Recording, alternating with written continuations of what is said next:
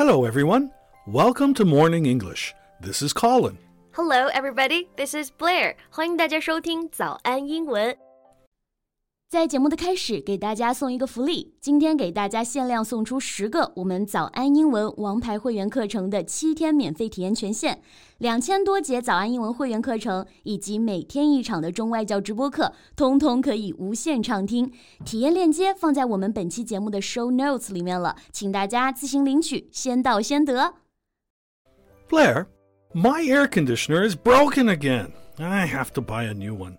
Do you know any good brands?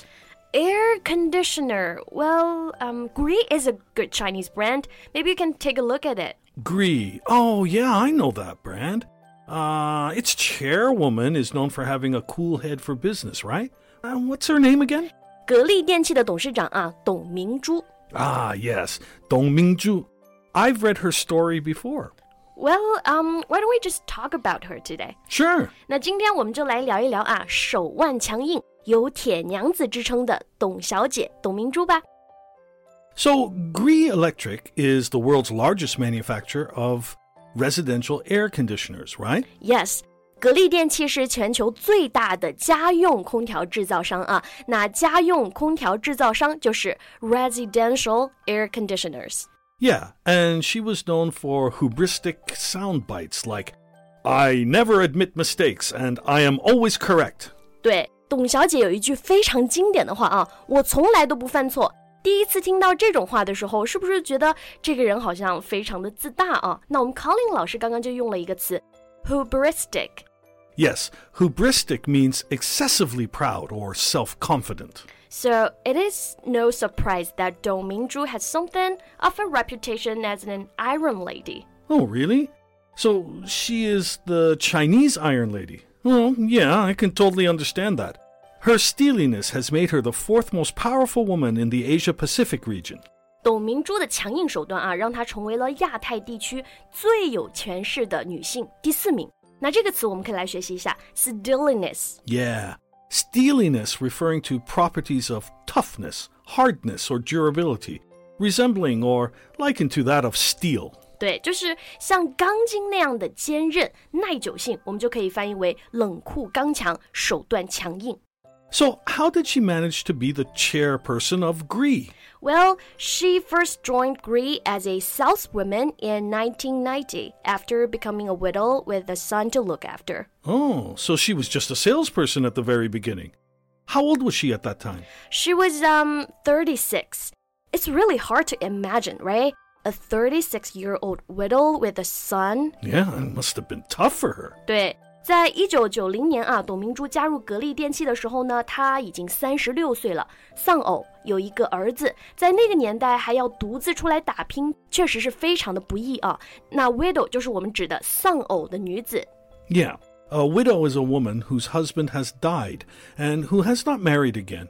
And a man whose wife has died, we call him a widower. Right. And you know what? She turned the revenue of her territory into almost a tenth of the company's total revenue in 18 months. Wow, that's amazing.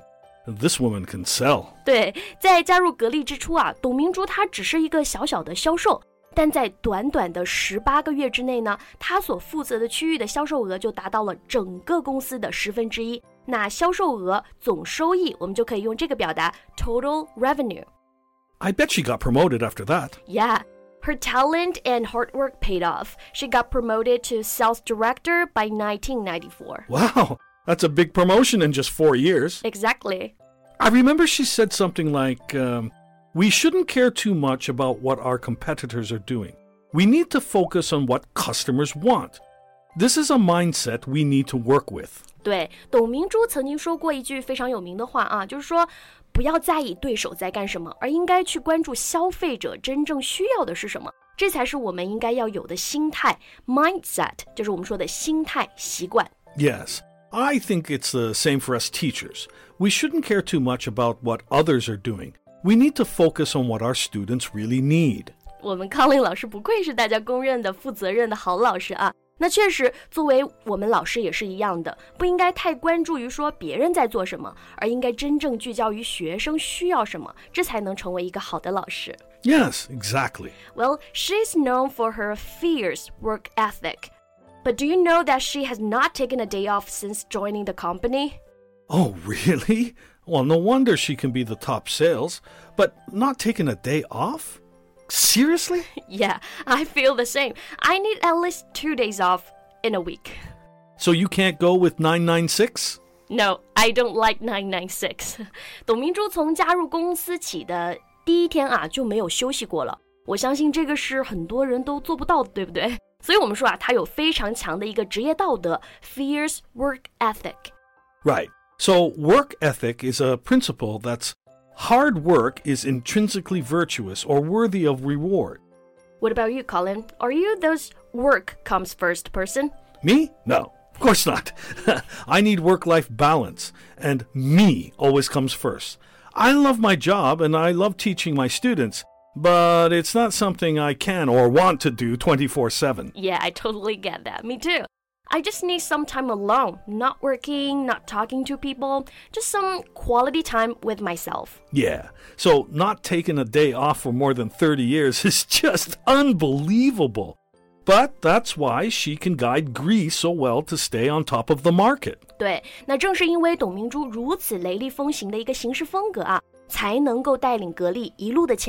达到现在的一个世界领先的水平。Yeah, she published a book, right? Yes, she published her autobiography, Regretless Pursuit, in 2006. 董明珠在二零零六年呢出版了一本自传，名字就叫做《Regretless Pursuit》，中文翻译啊是《棋行天下》。Well, an autobiography is the story of a person's life written by that person. This type of writing, uh, for example, you can say his autobiography was written late in life. 对，autobiography 这个词我们可以来学习一下，就是说自传、个人的传记，是自己写的个人的一个记录。 So, did the book sell well? Well, it became a bestseller in China. Well, her story can indeed inspire a lot of people, especially girls.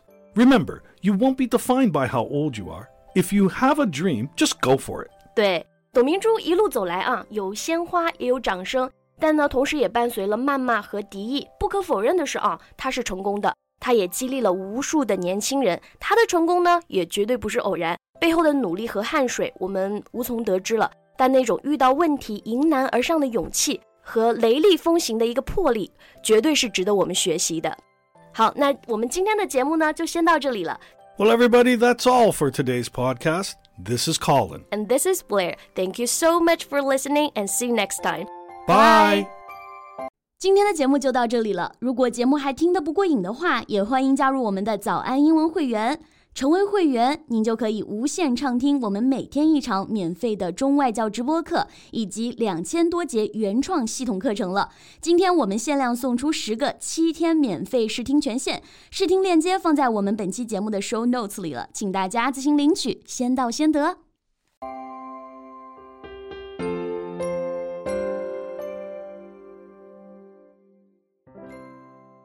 This podcast is from Morning English. 学口语就来早安英文。